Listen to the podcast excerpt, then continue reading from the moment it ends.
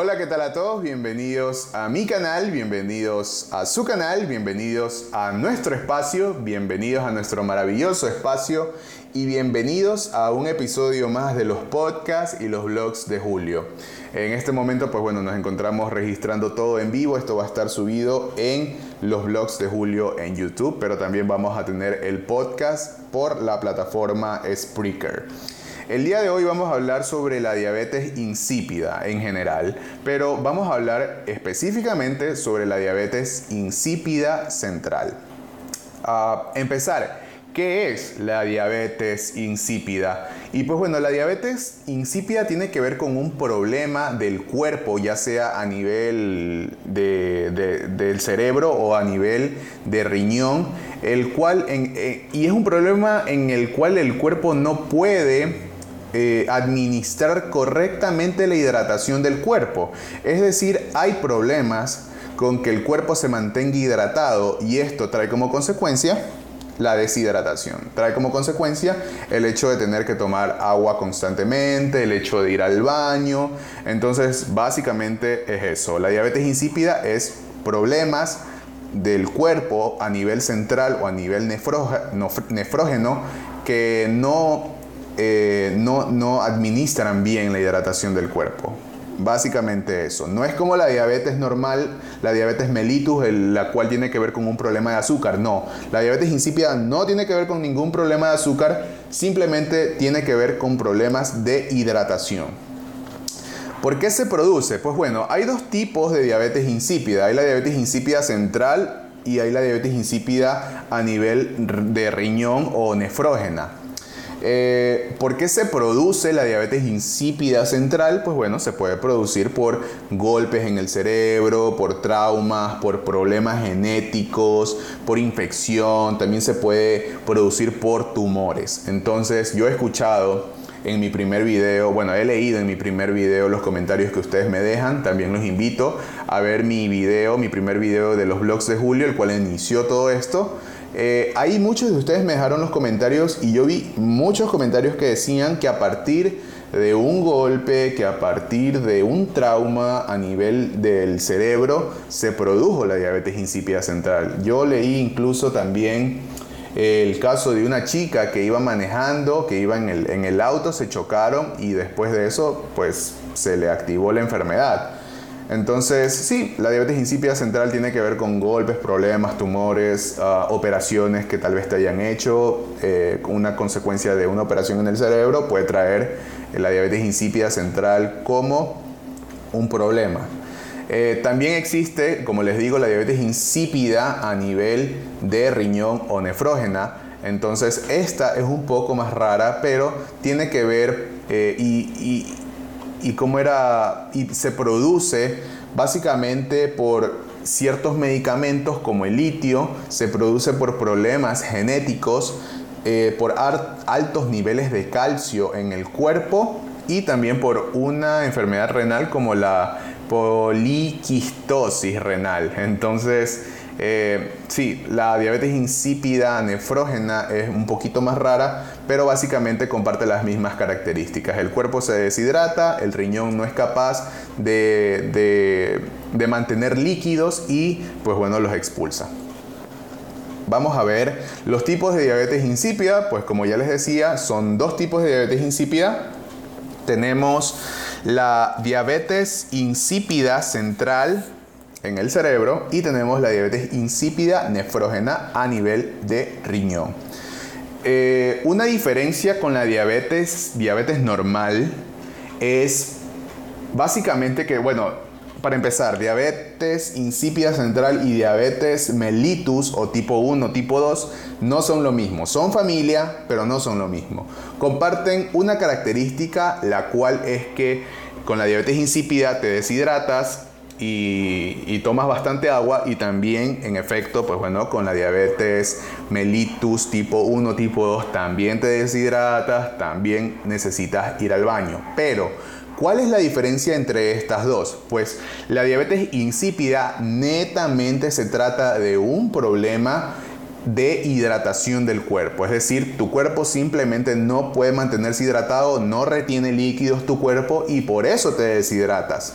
Pero una diferencia es que la diabetes mellitus tipo 1, tipo 2, ya tiene que ver con problemas de azúcar, que si, lo, si, la, si la puedes manejar, si no la puedes manejar, bueno, eso ya tiene que ver con problemas de azúcar. Nosotros, las personas que padecemos de diabetes insípida, eh, no tenemos problemas con azúcar. Podemos llegar a manifestar o desarrollar la diabetes en mellitus, pero no es lo mismo. Simplemente es eso, no es lo mismo, son diferentes enfermedades de una misma familia, pero al fin y al cabo diferentes. Entonces, por problemas de azúcar, por problemas de, de, azúcar, de, tener que inyectarte, por ejemplo, ese tipo de cosas, no, no pasa. Ahora, ¿lo puedes desarrollar? Sí, pero eh, siempre se dice que se puede desarrollar, pero realmente yo no he visto ningún caso. Entonces, por esa parte no sé. Eh, síntomas. ¿Cuáles son los síntomas de la diabetes insípida? Pues bueno, los síntomas son sed excesiva, eh, a tal punto de, ser una sed casi incontrolable, es una manera de sed eh, muy, muy desesperada, o sea, es el hecho de querer agua y el hecho de, de, deshidratarte, o sea, el hecho de necesitarla realmente, no porque tú quieras, sino de necesitarla porque te falta el agua. Otro síntoma de la diabetes insípida es el volumen de, orina muy excesivo, es ir al baño a orinar constantemente. Así como tomas agua, vas al baño. Tomo agua, voy al baño. Voy al baño, después tomo agua. Voy a tomar agua, luego voy al baño. ¿Eso por qué? Porque como les digo, el cuerpo no retiene líquidos, entonces prácticamente tú tomas un vaso de agua y el vaso de agua sale, el vaso de agua se va. Misión excesiva, claro, esto era lo que les decía, así como tomas mucha agua, vas a misionar bastante al baño y pues bueno, prácticamente pasas en el baño. Aquí es donde se dice pues bueno que las personas con diabetes normal y diabetes insípida específicamente tienen problemas con el sueño. Yo era una de las personas que tenía problemas con el sueño, no podía dormir eh, básicamente dormía 40 minutos y me levantaba cada 40 minutos todos los días, a cada momento, cada 40 minutos a orinar y a tomar agua. Entonces, también eh, cuando tomas mucha agua, tomas en cantidad. Pero o sea, hay personas que me dicen, no, es que yo tomo mucha agua y yo tomo 2 litros de agua. Ok, normal. 3 litros de agua, chévere. Una persona con diabetes insípida y en mi caso específico yo llegaba a tomar 24 litros de agua al día. 24 litros de agua. O sea, esto es una cantidad, como ya les digo, exagerada. Eso obviamente ya es un problema. Y al primer síntoma que ya tú veas que ya estás mucho al baño, mucha agua, mucha agua, eh, excesiva agua, excesiva orina, pues anda con un doctor inmediatamente. Específicamente yo recomiendo que vayas directamente al endocrinólogo. Pero bueno, eh, siempre es bueno ir al médico en general y ver que el médico te derive a otro especialista. En mi caso, a mí me diagnosticó ya después de varios doctores, después de varios exámenes, a mí me diagnosticó un endocrinólogo. Y los endocrinólogos por lo general son los que tratan la diabetes. Entonces por ahí como que un dato para que estén un poco claros. Eh, ¿Y qué hacer? ¿Qué hacer cuando tengo diabetes insípida o cuando creo que tengo diabetes insípida? Pues bueno, Primero, si crees tener o si ya ves algún síntoma, anda donde una persona especializada.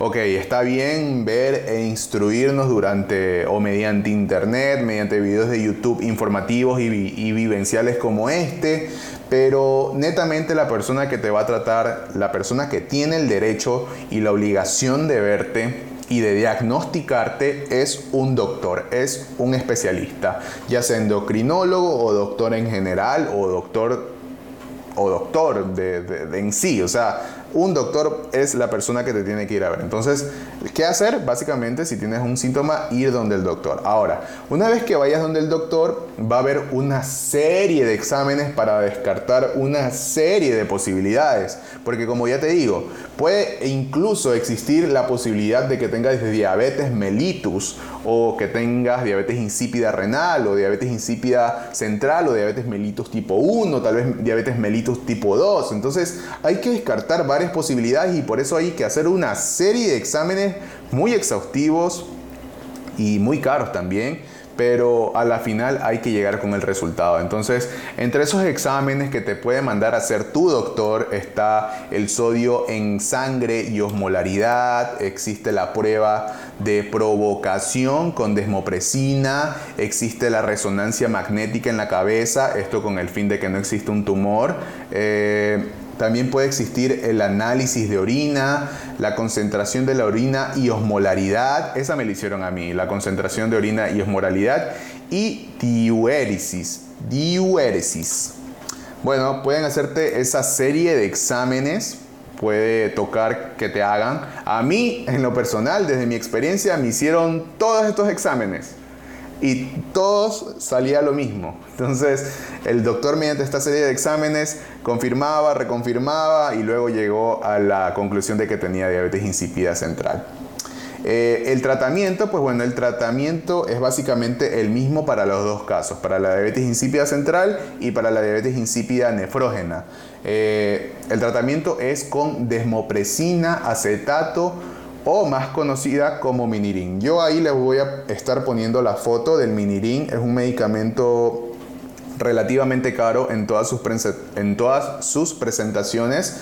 Las tenemos como inyección, tenemos aerosol nasal y tabletas.